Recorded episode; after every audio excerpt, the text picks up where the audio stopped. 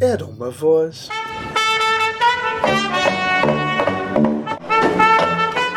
Gonçalo Miguel Ludovico Penedo, mais conhecido por Gonçalo Penedo, nasceu 16 de fevereiro de 1975 em São Sebastião da Pedreira, Lisboa, Portugal.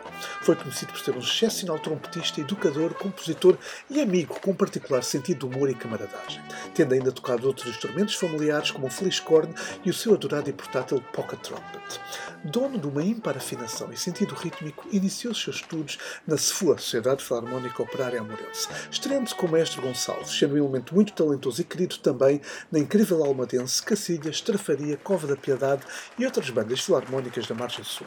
Concluiu ainda mais tarde os estudos de professor de música e animador sociocultural em Setúbal.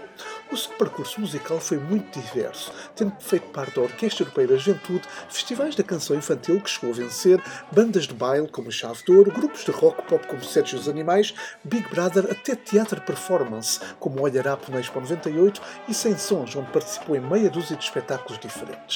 De todos os amores da sua vida, tem um filho e uma memória única no coração de todos aqueles com quem privou e trabalhou de perto.